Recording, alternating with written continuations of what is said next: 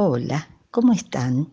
Soy Lía y hoy les traigo la verdadera historia de la farolera, escrita por Raquel Guzmán, docente, investigadora, escritora, y dice así. Déjenme decirles que lo que se escribió acerca de mí no era cierto. Aquello de que me tropecé, me caí, no es tal. Me hicieron quedar como una torpe y yo, la verdad, no soy así. Tampoco me enamoré de ningún coronel, pamplinas, cosas que la gente dice y después otro repite y ya se sabe dónde van a parar esas historias. Y encima llamarme la farolera, un nombre tan duro, hasta difícil de pronunciar. La R se hace una G y la L tan elegante, ella casi desaparece. Realidad yo me llamo Luz Bella Cienfuegos y vivo en el pueblo más lindo que ustedes puedan imaginarse. Tengo el pelo rojo y enrulado. En realidad, todos los Cienfuegos tenemos el pelo así y también todos tomamos desde chicos clases de baile, porque tenemos una gran responsabilidad, mantener la luz en el pueblo.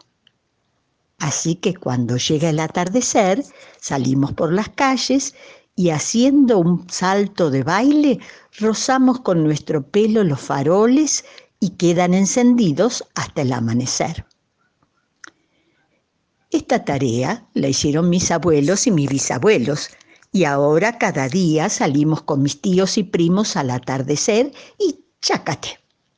En una hora todas las luces del pueblo están encendidas que si la gente nos mira raro, no, por favor, es algo común, cotidiano, como lo hacen las flores que acarician las plantas para que estén florecidas, los tutú que nos dan clases de baile, los paralepípedos que nos enseñan matemáticas.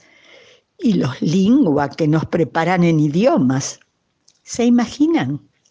Yo que estudié baile clásico toda mi vida, decir que me tropecé que me caí en la calle, infundios.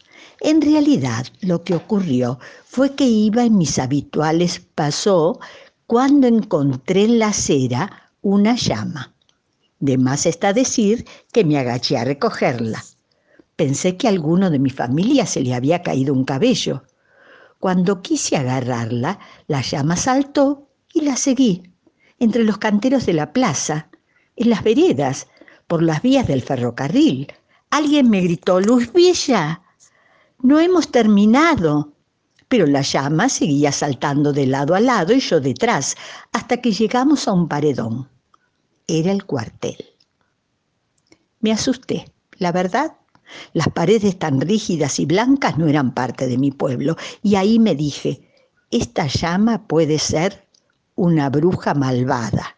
Y me asusté y di media vuelta para volverme cuando me encontré con el coronel que levantó la llamita y se la puso en el pelo.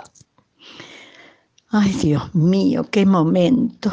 Yo miré hacia el pueblo y lo vi tan lejos que aumentó mi angustia. El coronel me sonrió. Yo también le sonreí, lo cual no quiere decir me enamoré.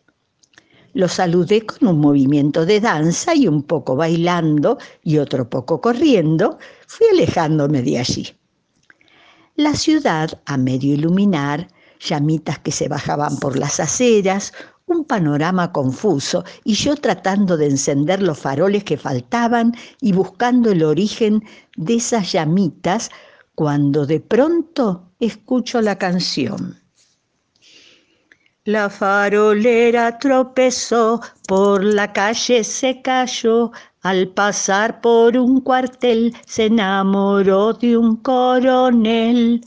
Oh, no. Los Sicus habían encontrado un tema para su nueva canción.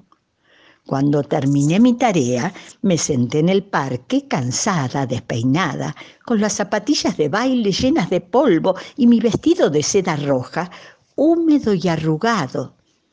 Muchas llamitas se veían todavía en la avenida principal. Alguien quería dar otra luz a la ciudad. Pero ¿quién? Trataba de pensar, pero la burla de la cancioncilla me sacaba de quicio.